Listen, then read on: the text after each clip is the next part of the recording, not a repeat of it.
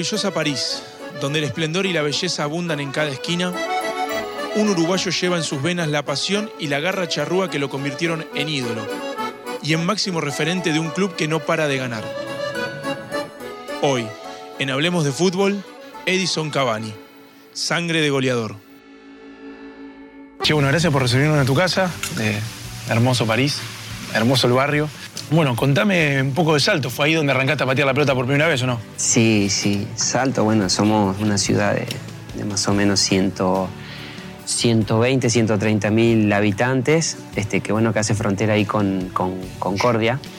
Este, empezó ahí mi pasión por el fútbol, de chiquito, una familia muy futbolera, mis viejos siempre yendo al fútbol. Bueno, mi padre jugó toda su vida ahí en Salto y, y, y yo siempre al lado de él.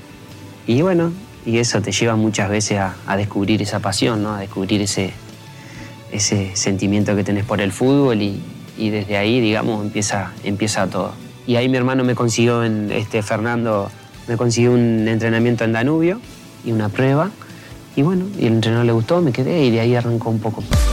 ¿Pensás en algún, en algún momento eh, de tu carrera eh, poder volver al fútbol uruguayo, terminar jugar unos partidos ahí o- o no?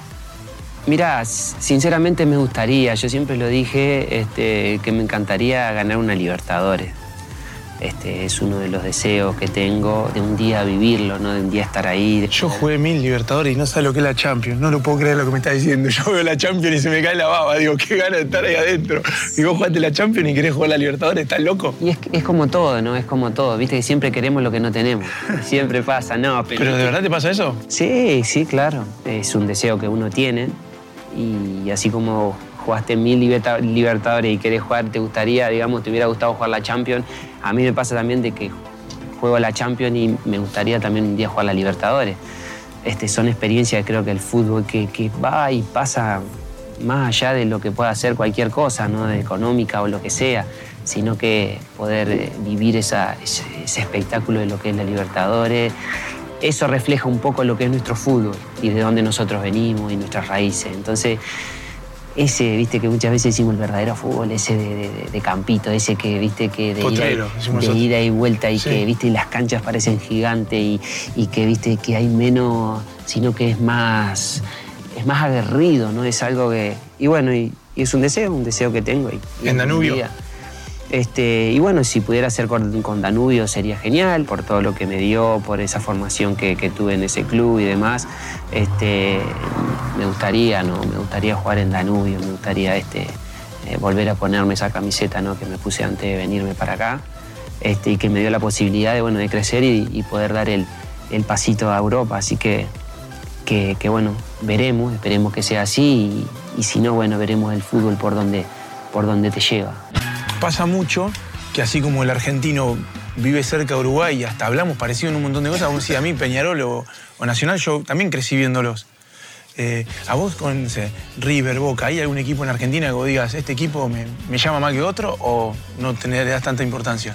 Eh, Para mí Boca es un equipo que me tira, viste, que me gusta, bueno, está, me gusta y... Vos querés contra la línea, ra, defensor Yo para quería ir arriba. como el Manteca Martínez, aprenderme Ah, a colgarme el tejido y, eh, viste, a- no, pero digo, es parte del fútbol y del campito que tenemos en Sudamérica. Que no empiece a hinchar la gente Boca porque es muy caro, así que que no jodan, no jodan.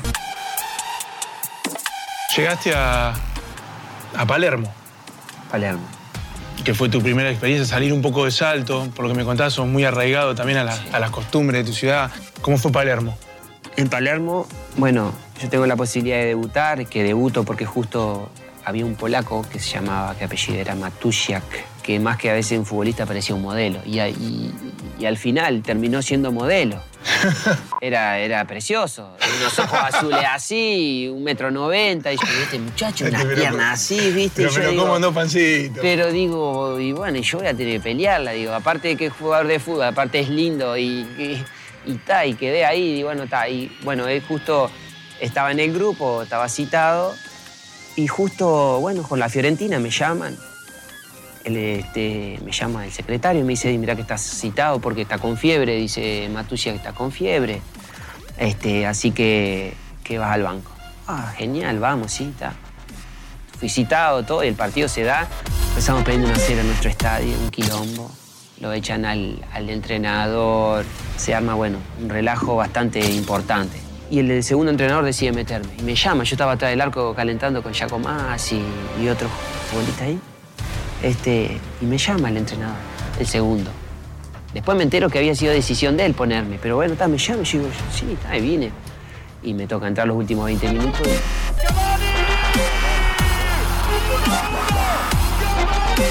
No sé qué se me pasó por la cabeza, de afuera del área grande le tiré el- la volea y, bueno.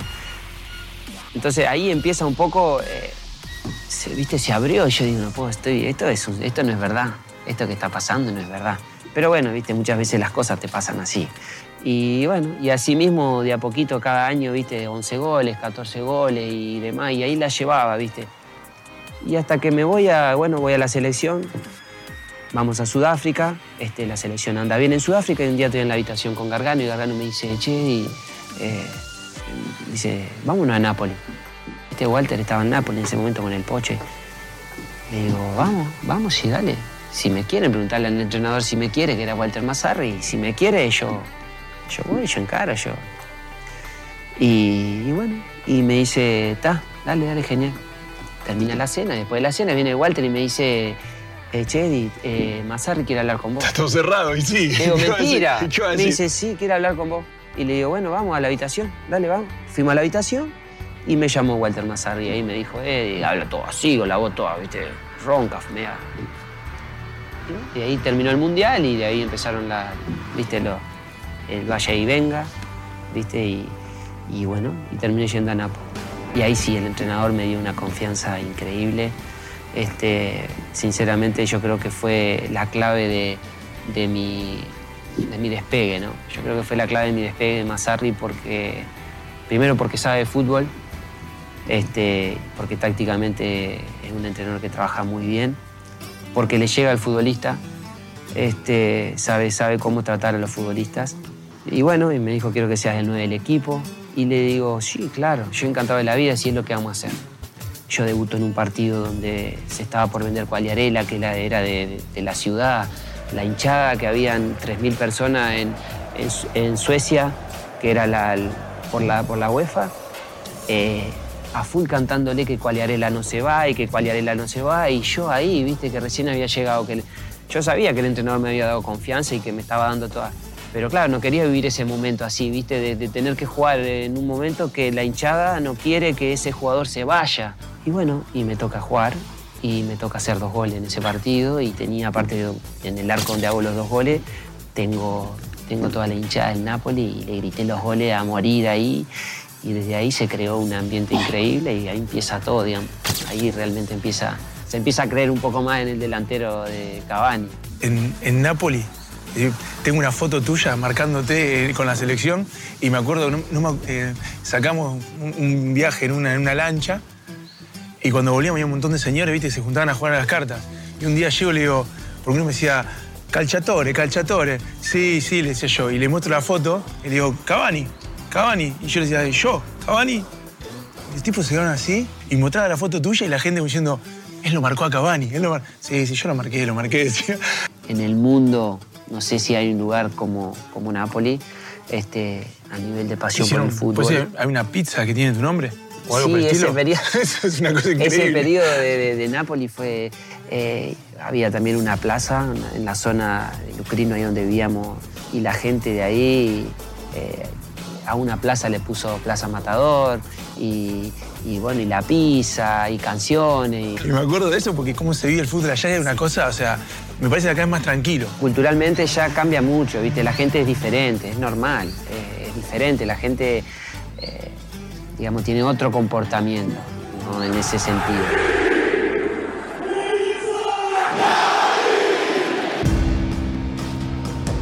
¿Te acordás lo del penal? Fue una situación media, media rara y yo creo que vos la resolviste con mucha tranquilidad. Sos un tipo tranquilo. Otro capaz que se agarraban del cogote ahí en el medio de la cancha vos decís, pará, este es, un penal, tranquilo. ¿Cómo, ¿Cómo lo ves vos? Me parece que parte un poco de- de- del responsable, un poco de- del equipo en ese momento, que bueno, en ese momento era, era, era Unai, Unai Emery. sin cargar a nadie, ¿no? Sin, este, y sin pelo en la lengua, este, parte, parte un poco del responsable. Creo que es una cosa que siempre tiene que estar clara en un equipo, ¿no? Yo creo que a la vista de todo está las cosas que podrían mejorar, que, que se podrían cambiar. Y bueno, y así, y bueno, llegó el momento que pasa lo que pasa, cuando yo le digo, Ney, pero soy yo que pateo los penales. Este, está, aparte del partido, está ahí, hubieron ahí una, unas palabras que toqué lo otro. y después de que pasa eso, bueno, entramos al vestuario, molesto, uno molesto, el otro, ¿entendés? Ahí que se quejaba, esto, lo otro, y bueno, y ahí fui derecho a él y le dije, bueno, ¿cuál es el problema? Y que esto, que lo otro. Y le dije lo que pensaba a él. Y bueno, nada, después todo desde ese momento quedó todo en manos de nuevo de, del responsable del equipo, que en su momento dijo, bueno, los penales lo va a patear Ney. Entonces, le digo, bueno, pero me gustaría saber por qué. Este, no te olvides que hace un año aparte también estamos juntos y el responsable, digamos, soy yo, era yo de los penales, ¿por qué de un momento a otro cambia? Entonces le agarra y me dice, ¿y si el fin de semana hay un penal? Y si el fin de semana hay un penal, voy y lo agarro y lo pateo yo, le digo. Como tiene que ser y como, y como fue hace un año que estás acá y hace un año que me diste la... Así que, ah, no, Eddie, pero entonces ahí vas contra mí. Y yo le digo, no, no pasa nada, no te preocupes. Se empeña que lo patee Neymar. Si vos decís que lo tiene que patear Neymar, lo va a patear él. Así que no te preocupes.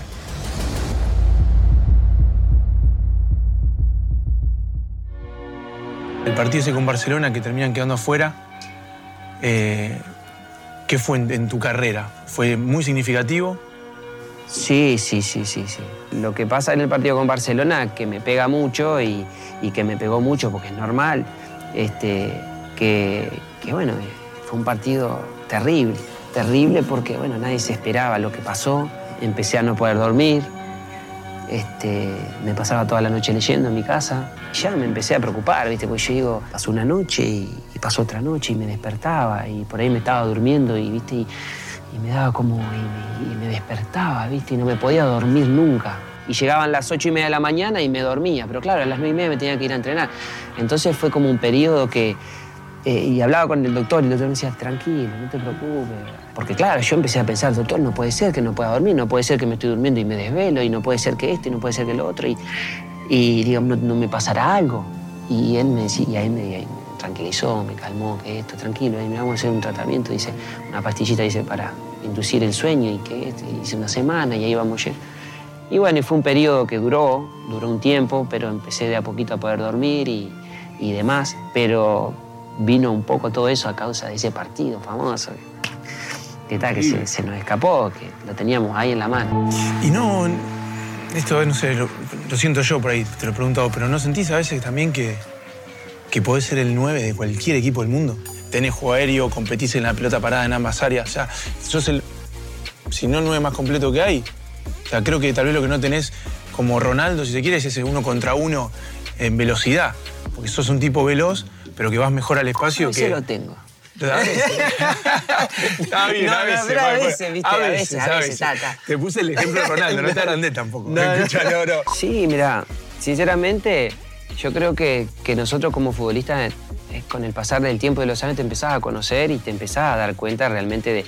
Empezás a ver el fútbol realmente lo que es el fútbol y empezás a perder ese, ese, ese miedo muchas veces que cuando sos, cuando sos niño, cuando sos más jovencito, eso, eso cuando sos chico también en el fútbol, está todo el tiempo. ¿Será que, ¿será que estaré a la altura?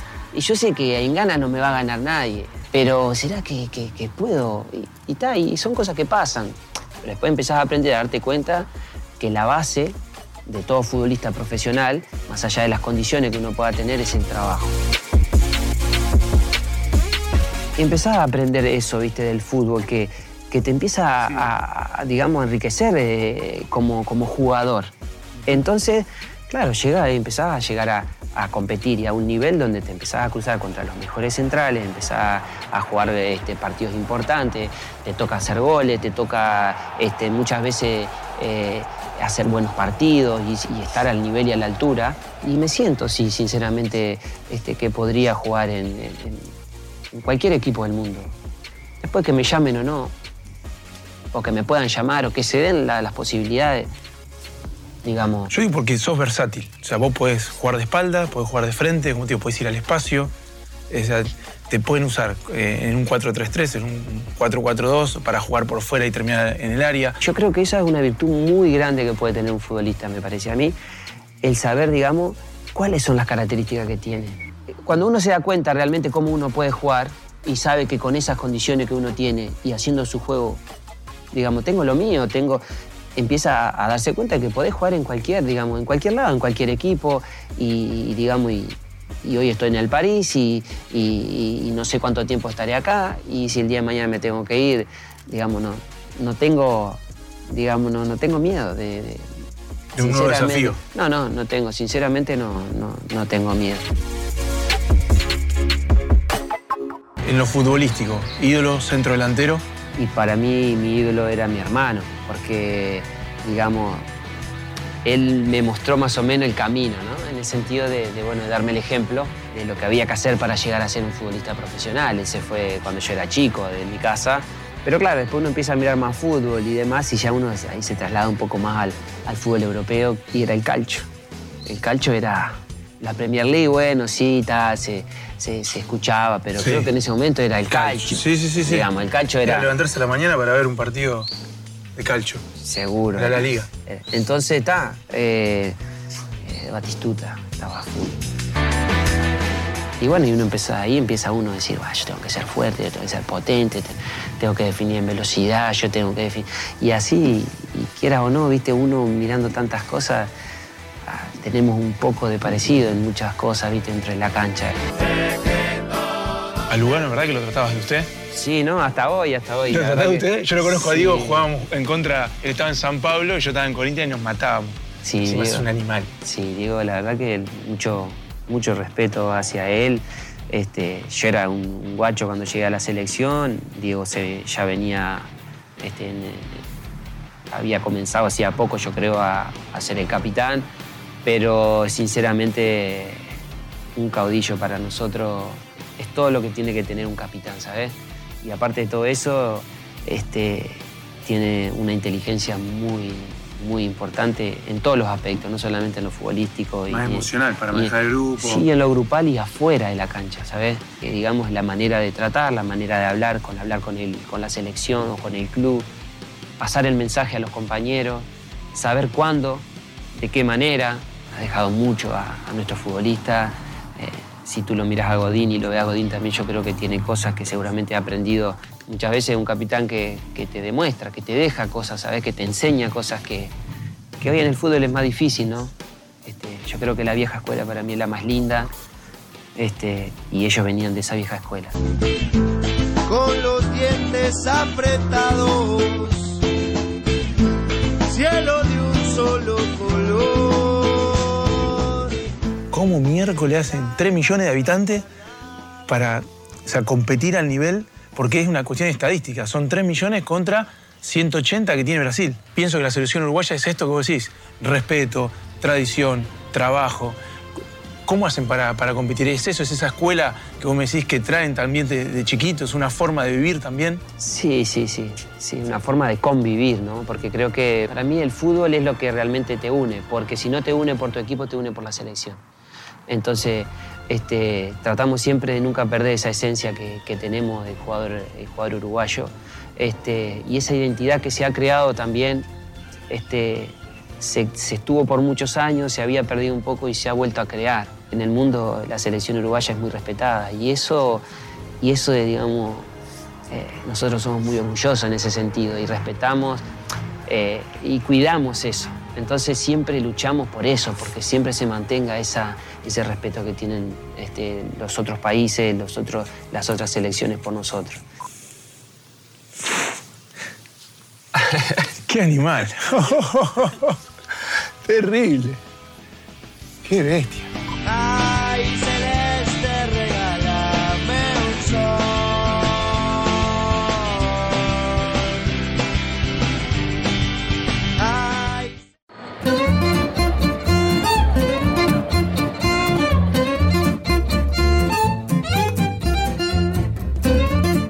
Bueno, eh, van pasando las entrevistas y, me voy dando cuenta de que me encuentro con personas, pero increíbles porque de verdad que hasta compañeros míos que, que- yo los veía de una forma y después los vi y dije, mirá, con los mismos miedos tal vez que, que- que tenemos otros futbolistas que no tuvimos tal vez la misma carrera, así que nada, esta charla fue increíble, de verdad. Te agradezco mucho, en serio, de corazón, eh, de verdad y bueno, te deseo lo mejor. Muchas gracias y fue un placer recibirlo en casa. La verdad que nada, les deseo lo mejor y que puedan hacer millones de programas. Bueno, gracias. Como quieran ustedes. Gracias.